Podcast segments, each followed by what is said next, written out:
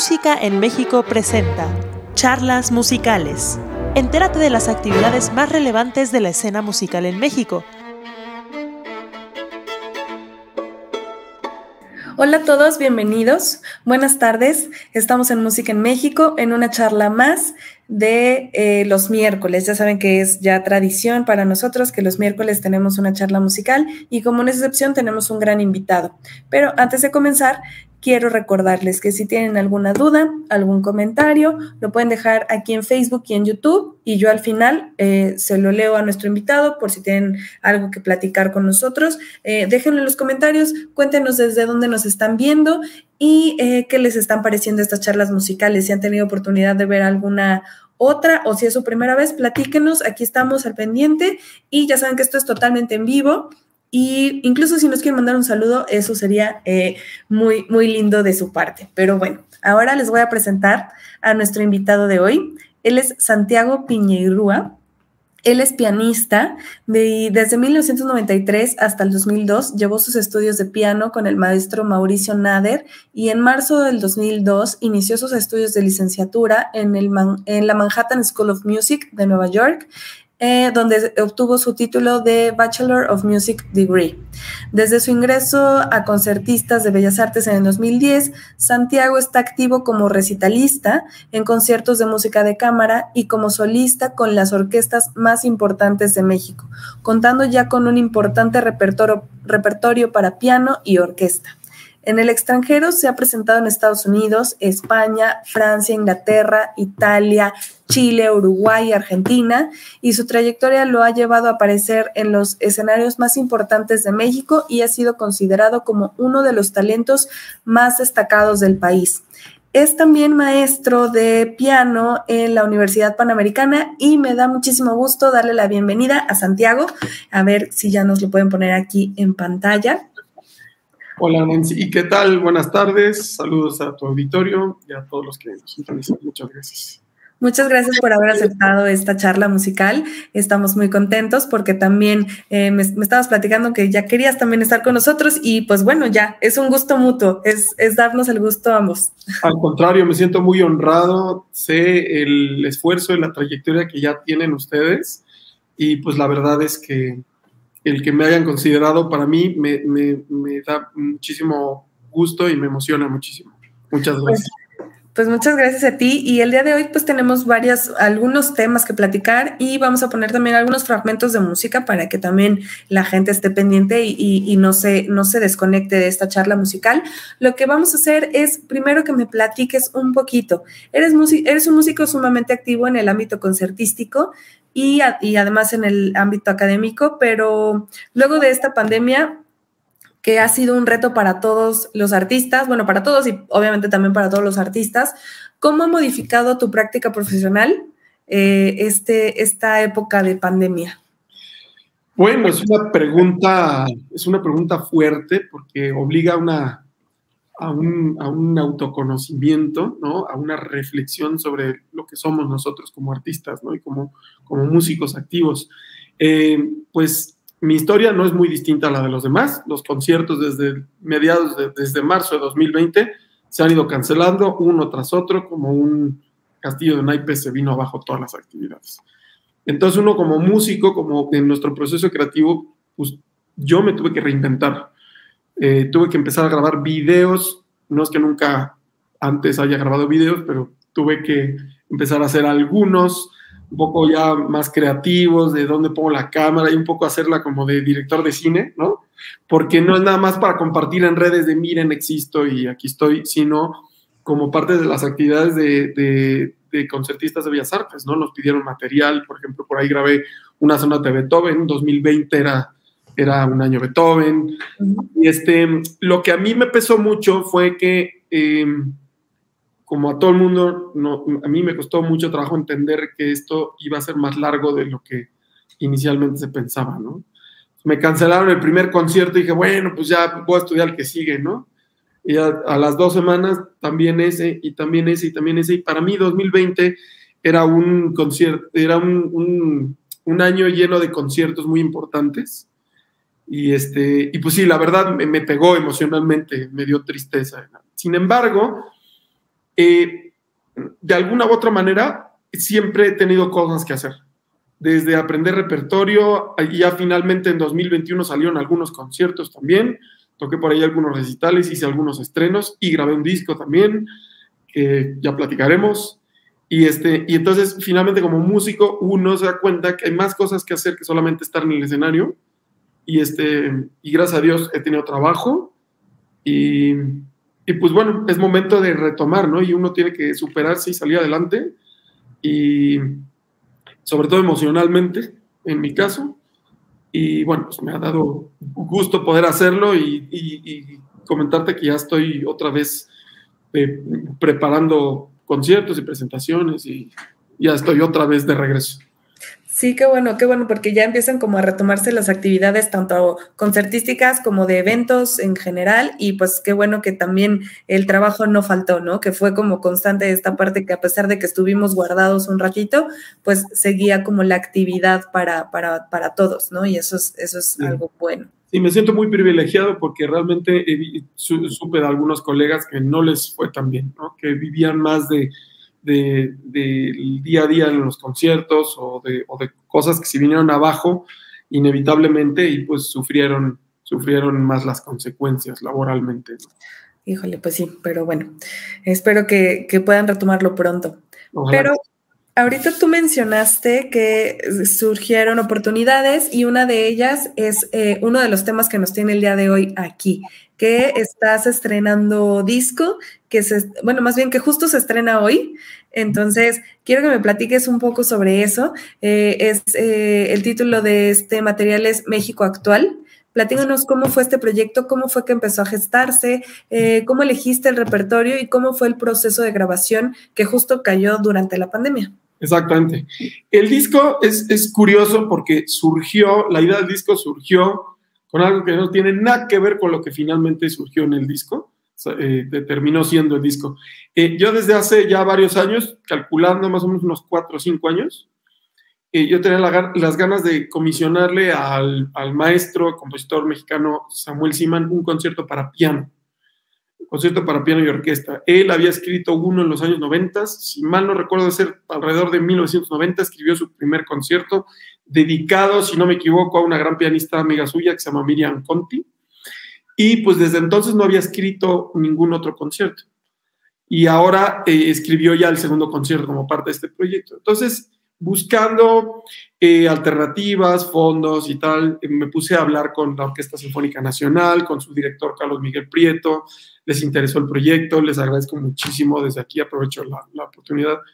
Y este, y finalmente metimos un, un proyecto al FONCA a través del sistema de apoyos a la creación y, proyectos culturales y eh, resulté beneficiario y pues ellos financiaron todo.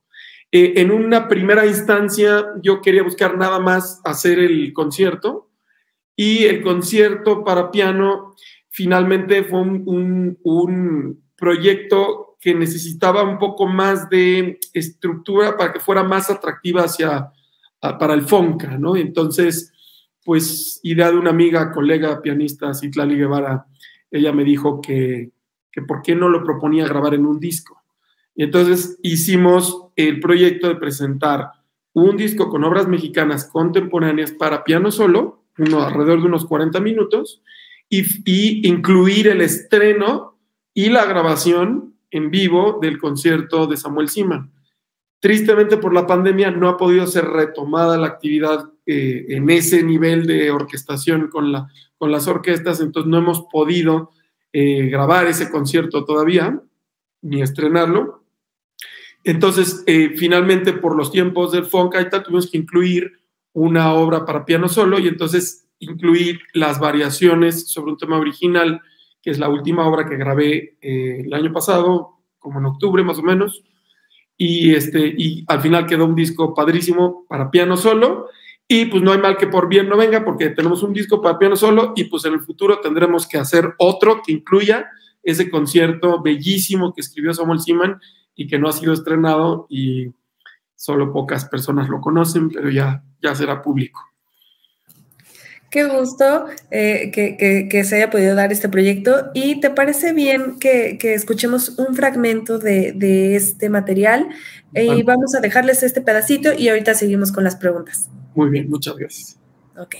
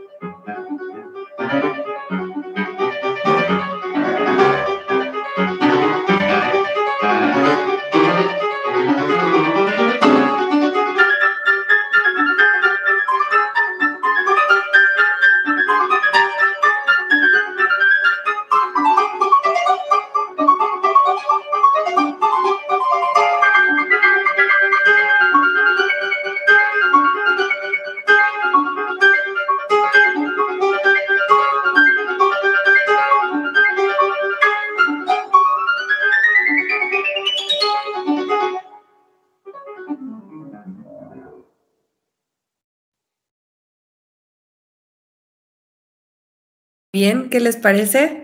Eh, ¿Me puedes platicar un poquito del nombre de esta pieza? Ay, te, estás en mute, Santi. Discúlpame, es que apago para que no interfiera mi ruido con la transmisión y se me olvida aprender. Esta es una de las obras más eh, que más me gusta del disco. Es una de mis obras favoritas del disco. De hecho, me parece una de las más importantes, aunque sea la más cortita. Es una obra pequeñísima que, que consiste de tres miniaturas brevísimas. Eh, se llama Travesuras, opus 9, del compositor Armando Luna. Es uno de los grandes compositores mexicanos que tenemos. Tristemente falleció hace ya como seis años, más o menos. Y este, esta obra la conocí buscando un poco repertorio de música mexicana. Iba yo a entrar a un concurso hace mucho tiempo, hace ya varios años. Eh, y, una de las obras obligatorias podía ser escogida de una lista y tal. Me pareció la más interesante de toda esa lista. Realmente no recuerdo, no recuerdo qué más había, pero me acuerdo de esta. Y investigando, pues me di cuenta que había pocas personas que la tocaban. Algunos colegas la, han tocado, pero realmente no había una grabación formal. Eh, investigué un poco con la familia, a quien agradezco muchísimo, si me están escuchando. Eh, Itzel, su hija, Olivia, su, su mujer, eh, les agradezco muchísimo su, ayuda, su permiso y su, inspiración y su, y su, retroalimentación también. Y eh, es una obra, eh, bueno, para no entrar en, detalles muy, este, muy técnicos, es una obra basada, basada en ideas rítmicas muy específicas que dan este, este color y, carácter lúdico que caracterizaba mucho a, a Armando Luna, todo lleno de bromas y lleno de, de, ironías y de, hecho el título Travesuras alterna a veces mayúsculas y minúsculas y, realmente como que nadie me ha sabido dar una explicación de por qué lo hizo así. Seguramente es nada más para tenernos aquí tratando de musicológicamente averiguar de qué se trata cuando en realidad todo es una, una, una broma probablemente, ¿no? el gusto de conocerlo personalmente, seguramente hubiera eh, disfrutado muchísimo una plática con él con respecto a su obra, no me refiero nada más a esta, sino a todo su repertorio. Y bueno, pues me parece que él es un genio.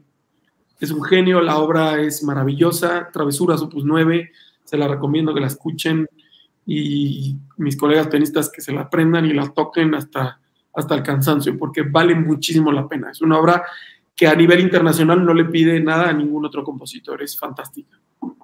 Suena, suena, suena muy bien y suena un tanto divertido, como el nombre lo dice, Travesuras. Divertido y sobre todo muy difícil. Es una obra muy retadora. técnicamente, rítmicamente, y, pero bueno, vale la pena cada nota. Claro. Oye, y por ejemplo, ¿tú qué opinas eh, sobre el repertorio contemporáneo mexicano para piano? El, el repertorio contemporáneo mexicano para piano, realmente creo yo que no soy el mayor de los expertos para hablar de esto en, como, como pianista. Finalmente yo soy un pianista clásico que, tengo repertorio de, de, otras épocas también. Sin embargo, este disco me abrió un poquito el panorama hacia, hacia gustos y estéticas nuevas. Eh, creo que es importantísimo para cualquier, para cualquier músico conocer la música contemporánea de su instrumento, de su país, y, este, y la obra que poco a poco voy descubriendo me parece fantástica. Tenemos unos compositores increíbles, Nancy, de verdad. O sea, la, música para piano contemporánea vale muchísimo la pena. Recientemente, por ejemplo, me viene a la cabeza ahora esta obra nueva que estrenó en París la gran compositora Gabriela Ortiz, Fractalis, eh, compartiendo un poquito en redes sociales entre ella y el pianista que, que, que lo estrenó está llena de ritmo, de color tan característico del genio de Gaby, que es fantástico. Y bueno, pues me parece que, que, merece todos los reflectores esa música, ¿no? Tenemos música de otros grandes compositores, también algunos que incluí en este, en este disco, como Samuel Siman, Francisco Cortés. Eh, también tenemos a este, eh, Pedro Pablo Núñez, que bueno, ya hablaremos ahorita pero compositores de, tradición actuales, de, Mario Lavista en paz descanse, que recientemente, recientemente murió, también tenemos a Leonardo Coral con varias sonatas que escribió, por ejemplo, muchas de ellas llenas de ingenio, fantásticas, en fin, hay muchísima música contemporánea mexicana para piano, que sobre todo el lenguaje que se está manejando y que está proponiendo cosas muy interesantes, son dignas de explorar por todos los músicos, no nada más mexicanos, sino, sino internacionales también. No te oigo, Nancy, perdóname. Te pasó lo mismo que a mí, ¿verdad? Ahora fui yo, ahora fui yo, una disculpa. apagué el micrófono, pero bueno, ahorita que estás platicando sobre, sobre estas obras y estos personajes que también están trabajando como con repertorio mexicano, ¿tú qué consideras, o sea, consideras que es importante llevar esta, esta labor de difundir un poco, un poco más el repertorio de nuestro país? Sí, de hecho, es, esa fue la idea principal, aunque terminó siendo un disco completamente diferente a lo que originalmente había pensado, finalmente la idea original sigue siendo la misma, que es difundir nuestros valores mexicanos. Y no nada más por ser mexicanos y no nada más por nacionalistas, sino porque de verdad tienen una calidad con la cual se sustentan. Es, es una estética internacional, es una estética de, de valor internacional. Eh, hay propuestas interesantísimas que merecen ser escuchadas en todo el mundo y, este, y si yo puedo poner un granito de arena para darle un poquito de difusión desde mi instrumento, desde mi trinchera, a esta música tan maravillosa, eh, pues espero que, que, de verdad sirva para que la gente la disfrute y la admire como se merecen estos compositores. Es, es importantísimo, es parte de nuestra cultura y, y, es el futuro, el futuro cultural musical de México. Entonces necesitamos, necesitamos obligadamente, aunque sea, aunque sigamos tocando nosotros como pianistas, compositores, antiguos, de Bach, Mozart, Beethoven, los más clásicos, tenemos también que, abrirnos camino hacia adelante también. Totalmente de acuerdo, para poder crear estas nuevas, eh, nuevos clásicos mexicanos, ¿no? Exactamente. Eh, ¿Te parece bien si escuchamos otro fragmento de una de otra de las piezas de, de tu disco? Por supuesto, claro que sí, muchas gracias. A ver, vamos a eso.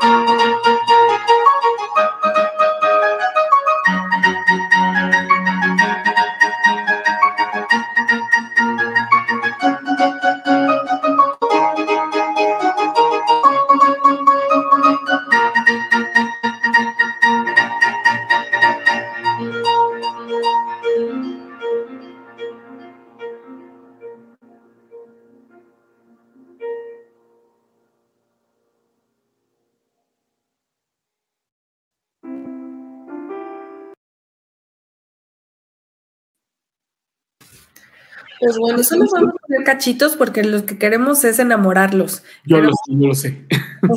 Queremos dejarlo con las ganas para que escuchen el disco completo. En un ratito escuchamos el fragmento de otra pieza, pero platícame sobre esta que acabamos de escuchar. Esto que acabamos de escuchar es la segunda pieza de una obra que se llama Cuatro piezas para piano, del joven compositor mexicano Pedro Pablo Núñez, quien, a quien yo quiero mucho, y te voy a explicar por qué.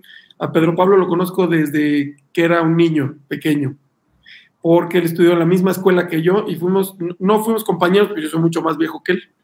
Pero sí fui su profesor de piano en el, en el, Departamento de Horticultura del, del, Centro Escolar Cedros, luego en la Universidad Panamericana Preparatoria, y luego fui su profesor de piano también en la Escuela de Bellas Artes de la, de la UP, de la, de la Universidad Panamericana, en donde él estudió composición con Francisco Cortés, que es otro compositor que también presentamos una obra suya en este disco, y este, esta obra es muy interesante porque surgió como una tarea que, que Francisco Cortés les dejó a los alumnos, como una tarea en la que tenían que explorar sus habilidades y su creatividad como compositores a través de ciertos límites. La primera pieza, por ejemplo, es nada más una nota, ¿no? Puedes hacer, eh, tienes que explorar todos los demás elementos de la música, pero no puedes cambiar de nota él escogió un si bemol, ¿no? Entonces una obra con distintas dinámicas, distintos ritmos, articulaciones, carácter, en fin, muchas cosas, pero solo es una nota. Esta que acabamos de escuchar es la segunda pieza, que es una obra basada en intervalos de cuartos, una pieza con armonías cuartales. La tercera es una pieza modal, basada en un tipo de escala específico. Y la última es una pieza octatónica, que está basada en otro tipo de escala diferente. Y em, Pedro Pablo me, atrajo, conocí este ejercicio de varios compositores, no nada más de Pedro Pablo. Conocí la obra de algunos de los compositores que, que, estaban en su clase. La de Pedro Pablo me llamó muchísimo la atención. Además, después ya, esto lo escribió en su primer año de carrera. Entonces, imagínate lo talentoso que es, ¿no? Pero después, ya con más madurez, después de haber terminado, porque se graduó ya, ya es súper profesional, hizo una revisión de la obra y pues el resultado es fantástico, es maravilloso, espero que les guste. Les recomiendo escuchar la obra como un todo, no es muy larga, pero son cuatro movimientos fantásticos, añadidos para el repertorio pianístico mexicano. De acuerdo. Pues ya en un ratito les compartiremos dónde pueden escuchar este disco y próximamente también ya estará disponible en diferentes plataformas de streaming. Entonces, bueno, en un ratito se los compartimos, pero vamos a continuar con las preguntas. Pero antes de continuar, quiero aprovechar para eh, agradecerle al maestro Juan Pablo Orcasitas, que también te manda saludos, eh, que eres un gran amigo y pianista, y también es, un, es digamos, uno de los consentidos de, de música en México, porque lo hemos tenido también ya en entrevista con nosotros y nos da mucho gusto que también nos esté viendo. A, eh, Juan Pablo le debo mucho, no solo su amistad, sino largas pláticas y largos años de amistad, de retroalimentación pianística y personal. Le mando un abrazo a él y a su familia. Lo quiero mucho, Juan Pablo. Muchas gracias al maestro y por, por, porque también ha estado con nosotros, también lo admiramos muchísimo. Y bueno, voy a seguir con las preguntas. Eh, ¿Cómo se ha personalizado tu repertorio y cómo se distingue de los de otros pianistas? Qué pregunta tan difícil, ¿eh? Porque cuando, me cuando yo leí que me iban a hacer esta pregunta, dije, ¿cómo me distingo de otros pianistas? Te digo la verdad, no sé. Nunca me he puesto a ver qué están tocando otros, como eh, sí lo he visto que, que están tocando otros, un poco por, para, para como enriquecer mi propia cultura musical y mi propia mi, propio repertorio, pero nunca me he aprendido una obra pensando en, no sé si competirse a la palabra o, pensando en quién no ha tocado esto y, yo lo voy a hacer primero y un poco como para competir. Simplemente toco obras que me inspiran, aunque las haya tocado grandes pianistas o grandes músicos, no solo mexicanos, sino internacionales. Entonces mi repertorio siempre tiene que ver con mis afinidades personales y mis talentos.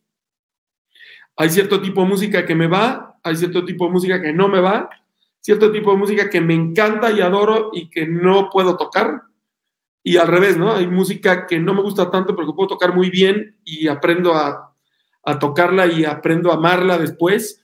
En fin, eh, ¿qué te puedo decir? Mira, te voy a poner un ejemplo. En Concertistas de Bellas Artes he tenido el grandísimo gusto de trabajar con grandes colegas Una de ellas es una gran soprano mexicana que yo admiro mucho y que quiero mucho y que si me está escuchando le mando muchos saludos, Zuliamir López Ríos. Una de las cosas que más me gusta de, trabajar con ella es que siempre sale con repertorio interesante. Por ejemplo, en una ocasión hicimos un recital de voz y piano de música de compositores del siglo XX, pero música temprana. Entonces, por ejemplo, teníamos Schoenberg, teníamos Messiaen, teníamos, no sé, muchos otros que ahora mismo no recuerdo porque fue hace años, pero eran obras tempranas de esos compositores. Entonces, por ejemplo, el lenguaje no era tan moderno como lo imaginamos ahora. Hoy en día imaginamos Schoenberg, música atonal, serialista, dodecafónica, en fin. Y sin embargo, esta música era eh, todavía en, su etapa en el lenguaje tonal, pero interesante porque tenía nuevos colores, ya proponía cosas interesantes, nuevas, lo mismo con Messiaen. Entonces, finalmente, eh, ¿cómo se va dando mi repertorio? Se va dando un poco con respecto a las necesidades y los proyectos que van surgiendo, desde lo que me invitan a hacer hasta lo que yo quiero hacer. Y uno quisiera tocar muchísimas obras y tocar más cosas, no se puede y la vida te va dando el trabajo que necesitas ir haciendo y más bien he aprendido a amar el repertorio que finalmente me he encontrado en el camino. No sé en qué se distingue con otros compositores, sé que toco obras que pocos pianistas tocan, pero también toco obras que todo el mundo toca. Eh, en fin, no sé, no sé si eso responde a la pregunta, pero, pero bueno, es, es un poco así. Yo creo que lo más importante es mantener esa honestidad con uno mismo y tocar las obras que uno quiere tocar y no las obras que a uno le imponen, porque esa, esa afinidad con la música es súper importante para que realmente uno pueda dar una interpretación especial, artística.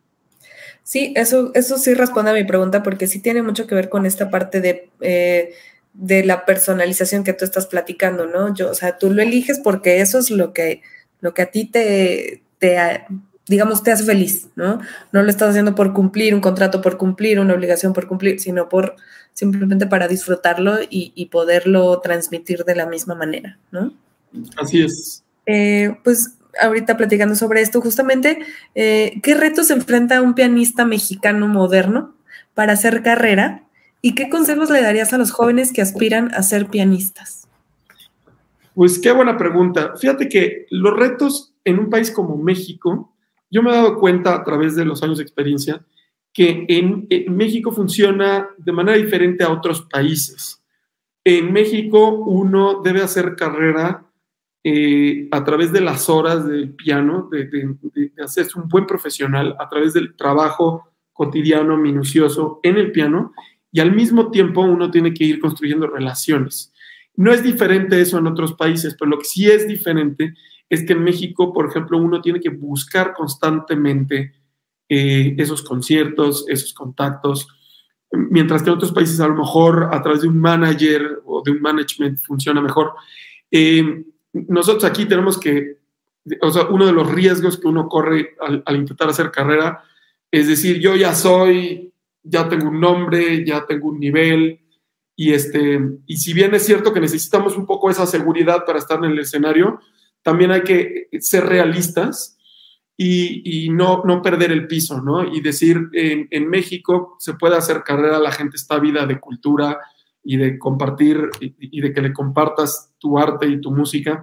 Sin embargo, hay que estar todo el tiempo tocando puertas y sobre todo todo el tiempo trabajando bien con mucho compromiso.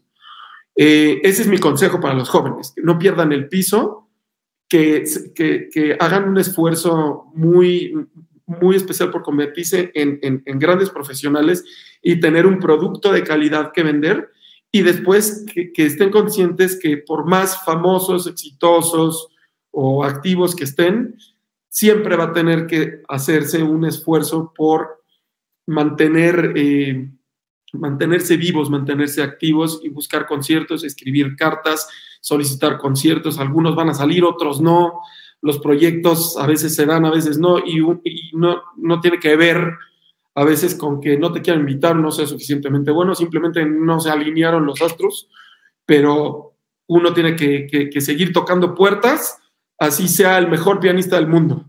Y este es un consejo un poco práctico en cuanto a carrera. Los retos pues, son los mismos de siempre, ahora estamos en pandemia, pues qué vamos a hacer para tocar, eh, qué nuevos proyectos vienen, con qué nuevos músicos vamos a, topar. Creo que no hay dos carreras iguales, creo que no hay dos historias iguales, creo que es muy importante eh, que cada quien defina sus propios retos con respecto a sus propias afinidades sus sueños y sus metas. Y, este, y, y los retos se los va a encontrar en el camino, pero pues uno no se puede uno no se puede frenar cada vez que tiene un tropezón porque de eso sobran en la vida y, hay que, y hay que seguir hacia adelante. ¿no? Sí, completamente de acuerdo. Pues digamos que la palabra que está de moda, ¿no? resiliencia. Exactamente, exactamente. De, poder, eh, o sea, seguir adelante a pesar de, digamos que las piedras y todos los retos que se van presentando en el camino y, y, no, no, dejarse caer, ¿no? Simplemente. Exactamente. Y, sobre todo, lo, lo único, lo, lo, que más importa cuando uno es músico es que no se olvide por qué es músico. A veces tristemente me ha pasado encontrarse después de un cierto tiempo con, con músicos que de jóvenes tenían sueños maravillosos y de grandes terminaron siendo, este, sí, músicos, pero allí eh, estando en una cierta zona de confort o algo así, y, pues pierden un poco ese espíritu por, por hacer música de calidad y por, porque finalmente me pagan lo mismo, no si toco bien, si toco menos bien. Y, este, y, y, una, de mis, una de mis grandes preocupaciones siempre que estoy trabajando es hacerlo bien. No, no por hacerlo bien, de, de un trabajo que sí, sino porque la música lo merece. Entonces, uno no debe estar pensando en, cuánto me van a pagar o si voy a hacer carrera o no voy a hacer carrera.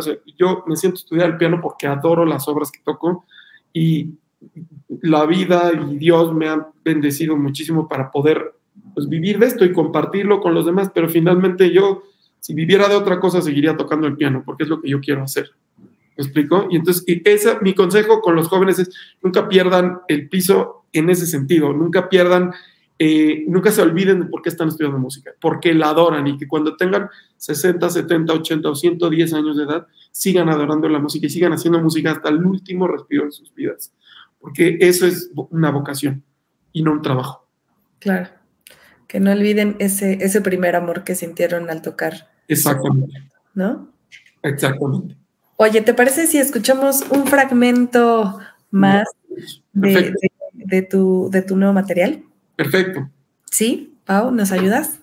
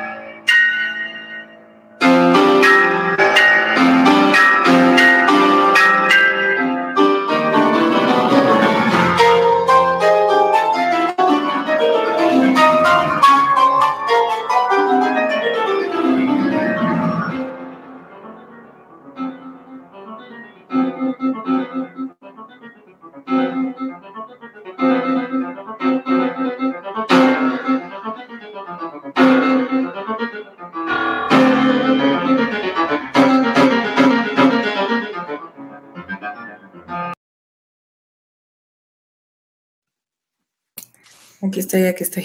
No, Eh, muy larga, ¿no? ¿Mandé? Esta es una obra muy larga, entonces no la podemos escuchar completa. Sí, sí, pudimos escuchar un, un- un pedacito, pero eh, platícame sobre esta obra. Y esta obra es la única obra del, del disco que fue comisionada específicamente para este disco.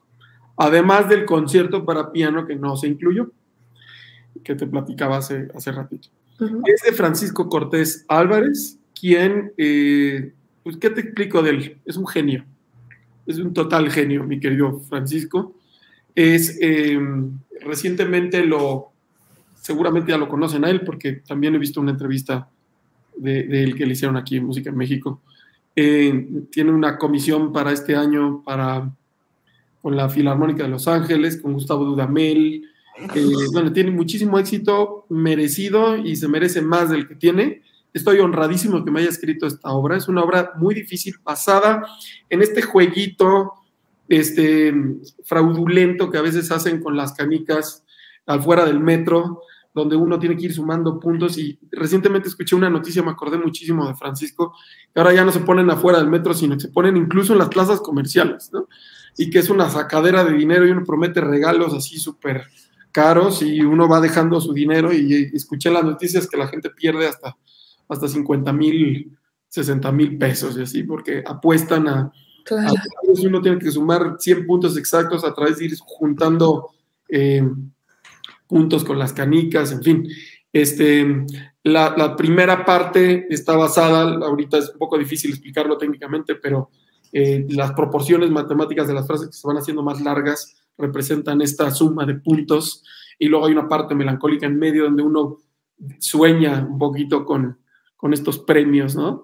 Eh, eh, en fin, la, pieza es una pieza virtuosa, es una pieza muy exigente, y es una pieza con un lenguaje muy particular de Francisco, que está llena de colores, explora todos los registros del piano, desde lo agudo hasta lo grave, dinámicas, colores. Eh, es fantástica. Es una obra que yo espero que aunque yo ahora mismo sea la única persona que la haya tocado, espero de verdad que otros pianistas puedan integrarla a su repertorio en el futuro y tengan, eh, tengan una, este, se vuelva parte del repertorio estándar de, de, moderno mexicano porque, porque lo merece, la obra lo merece. Pues sí, esto, eh, como, como decías, se, dejamos solo pedacitos porque no podemos poner las obras completas, pero eh, me gustaría que nos dijeras en dónde podemos escuchar ya este material, a partir de cuándo lo podemos encontrar ya en streaming, porque esto nada más fue una probadita para que a todos se queden con las ganas y lo escuchen completo. Perfecto. Bueno, primero déjame empezar con un agradecimiento especial, o varios agradecimientos especiales.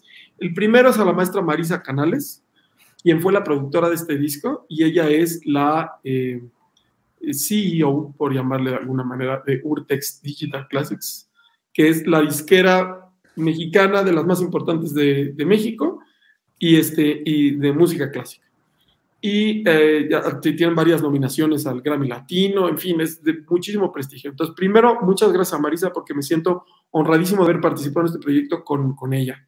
Gracias también a todo su equipo, ¿no? A Lourdes, a Sergio, Lourdes Bobadilla, Sergio Rangel, este, y a, a los, todos los, la, gente que trabajó en, en, en toda esta parte del, de la masterización, la edición, en fin.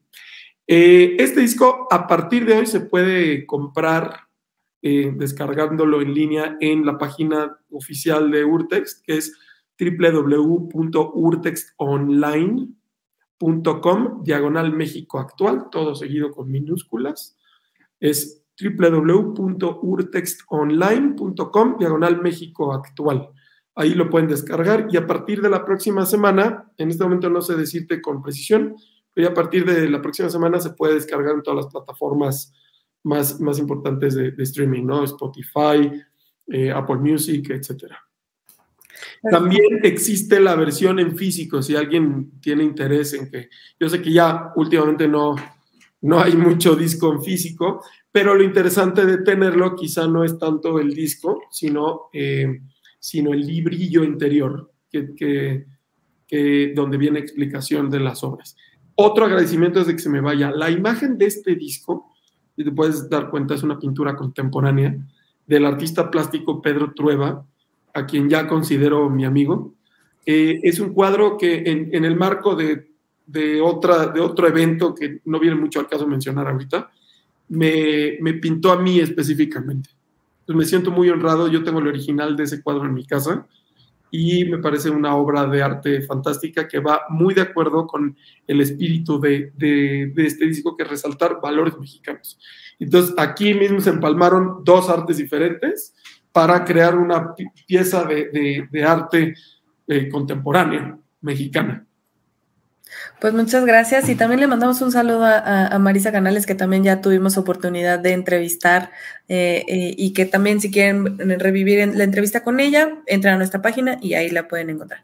Pero eh, pues muchísimas gracias Santiago por esa, por, o sea, por presentarnos este disco, pero yo quiero seguir, todavía tengo un par de preguntas. ¿Qué proyectos tienes para este 2022 en el futuro próximo? Bueno, este, este, gracias a Dios, ya en 2022 ya parece que empieza a haber actividad eh, cultural en, concertistas de Bellas Artes. Eh, tengo ya algunos recitales programados. Algunas de las obras que voy a tocar son algunas mismas de este disco, otras, otras de compositores anteriores. También tengo ya algunos compromisos con orquesta. Eh, voy a tocar en Michoacán, por ejemplo, con la, el 17 de marzo, voy a tocar con, la, la, Orquesta de Morelia, bajo la dirección de Román Revueltas algunos recitales, también se, está planeando hacer algunos programas a cuatro manos con Mauricio Nader, eh, también algo de música de cámara con, con Adolfo Ramos, chelista, y con Manuel Hernández, clarinetista. Uh, otros, otras obras, también otro, otro concierto de voz y piano con Zulia López Ríos, y bueno, recitales y lo que vaya surgiendo. Este, entonces ya, ya hay actividad, los iré anunciando en mi página eh, de Facebook, Santiago Piñeiro, y también en mi Instagram, Santiago Piñeiro, guion bajo piano, por si me quieren seguir. Justo me ganaste mi siguiente pregunta, ¿dónde podríamos seguir esta información para, para estar pendientes de, de, tus presentaciones y del trabajo que, que, vaya surgiendo? Eh, y pues también que consideres a Música en México como un lugar para poder exponer y, y, y, que podamos nosotros compartir las fechas de tus próximas presentaciones y de tus próximos proyectos. Considera Música en México tu casa. Muchas gracias, Nancy. Al contrario, yo estoy honradísimo. De verdad que la labor que hacen ustedes es invaluable. De verdad. Muchas gracias, Santiago. Voy, voy, a aprovechar si, si, alguien todavía tiene alguna, alguna pregunta o algún comentario para Santiago. Aquí tenemos todavía unos minutos más y quiero aprovechar para hacer una pregunta ya de mía. Eh, como pianista clásico, ¿cuál es tu compositor favorito? Es una pregunta muy difícil, yo sé, pero... Me hacen mucho, fíjate. Sí. Y lo curioso es que cada vez que me la hacen respondo algo diferente. Porque los, uno va teniendo afinidad y como seres humanos que somos, somos cambiantes. Y, y, entonces yo te puedo decir, hoy adoro a Beethoven y mañana Mozart, pasado mañana Bach, pero sin dejar de admirar a los otros. Y, en fin, y tengo una afinidad especial con los, con los compositores que son eh, grandes pianistas. Por ejemplo, Chopin, Liszt y Rachmaninoff. Me, me parece que, que, exploraron el piano de una manera como nadie nunca lo había hecho. Y, y, y, pues sí, me, me, encanta su música. Y este, pero, pero qué difícil, o sea, no te puedo dar una respuesta. Yo creo que es lo mismo que todo el mundo te dice pero los grandes clásicos son los que más, los que, los que seguirán estando en mi, en mi cabeza y en mi alma siempre, que son Bach, incluso los barrocos que no he podido tocar. Hay compositores que adoro, que tienen música que yo jamás voy a poder tocar. Por ejemplo, Vivaldi, Händel, de los conciertos de violín de Vivaldi, yo digo, ¿por qué no fui violinista algún día para poder tocar aquí esas bellezas tan maravillosas? Y, o el repertorio sinfónico, ¿no? O sea, uno, uno dice Beethoven y se imagina las sonatas de Beethoven, pero no están los cuartetos, las sinfonías y, este, y otra música que, que uno no puede como pianista tener, tener acceso, ¿no? Entonces, la, la música me gusta toda, todos mis compositores son mis compositores favoritos, siempre y cuando sean compositores de calidad. Y no por nada, los más famosos a través de la historia son los que, los que han trascendido. Claro, pues claro. Oye, ¿y a qué edad comenzó tu, gusto por, por, el piano? ¿Cómo fue que decidiste que ese era tu, camino? Pues mira, a mí me empezaron a meter en clases a los cuatro años, em, junto con mis hermanos, ¿no? Y rápidamente me di cuenta de que era malísimo en todo lo demás, menos en la música. La música tenía yo mucho talento. Me pusieron, ya sabes, a fútbol, natación, taekwondo, niños de esos multifacéticos, yo creo que para mantenerme ocupado y no dar tanta lata y que no tenga tantas horas de ocio.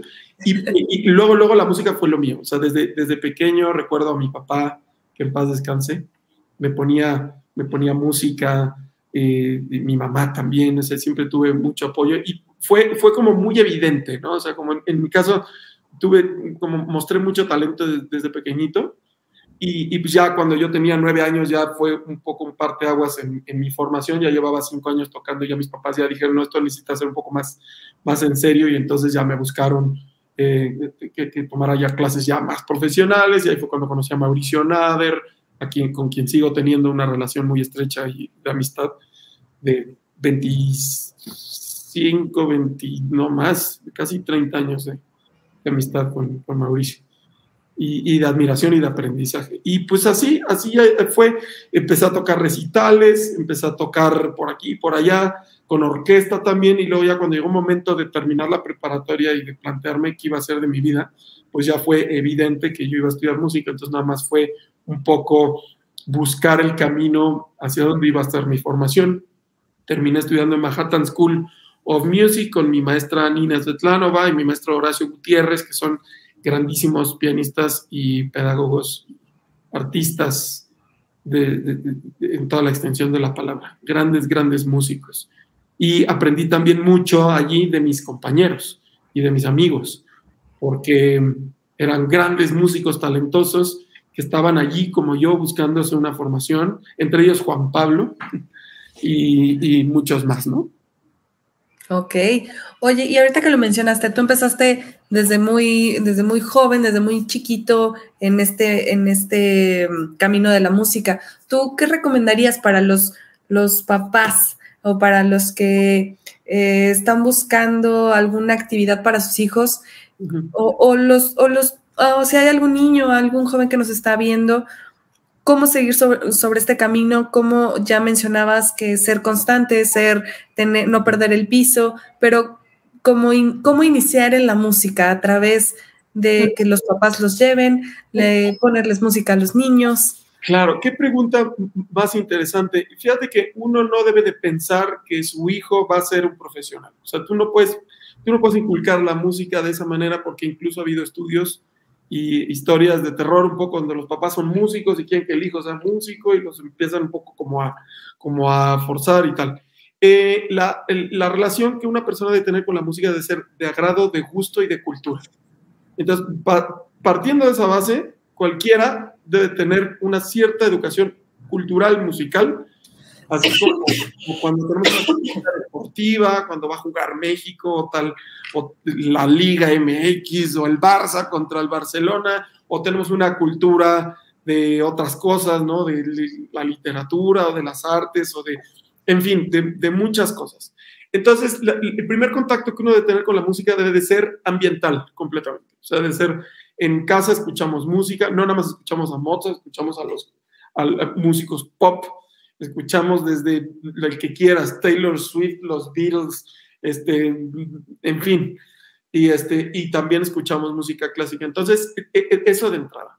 Y luego e, crear un poco el ambiente, ¿no? Para que, para que el niño pueda este, sentarse a tocar el piano y ya ahí es donde uno se da cuenta qué tanta afinidad tiene un hijo o no. Y entonces ya uno lo va encaminando y disciplinando, ¿no? Porque pues también requiere disciplina, pero ya basado sobre un gusto, eh, eh, previamente adquirido a través de un entorno favorable y cultural.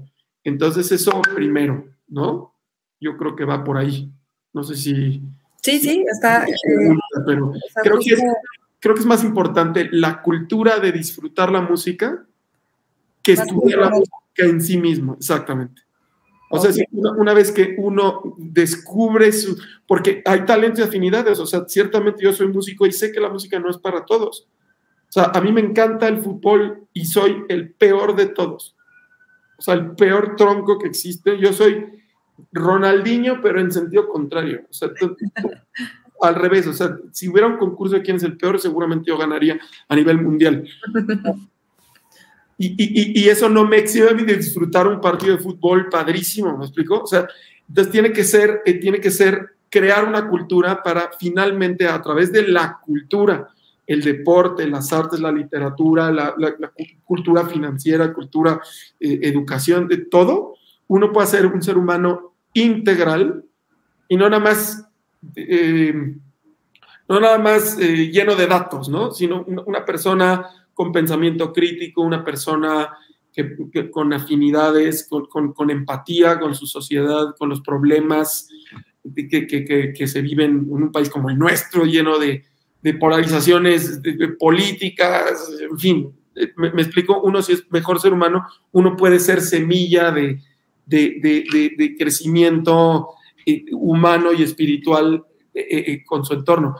Yo lo he encontrado a través de las artes, eh, a través de, la, riqueza, a través de las artes, pero uno lo encontrará a través del deporte. En fin, hay que, hay que, uno como papá, mi consejo a los papás es vean en qué son buenos sus hijos y ahí, que encuentren su camino.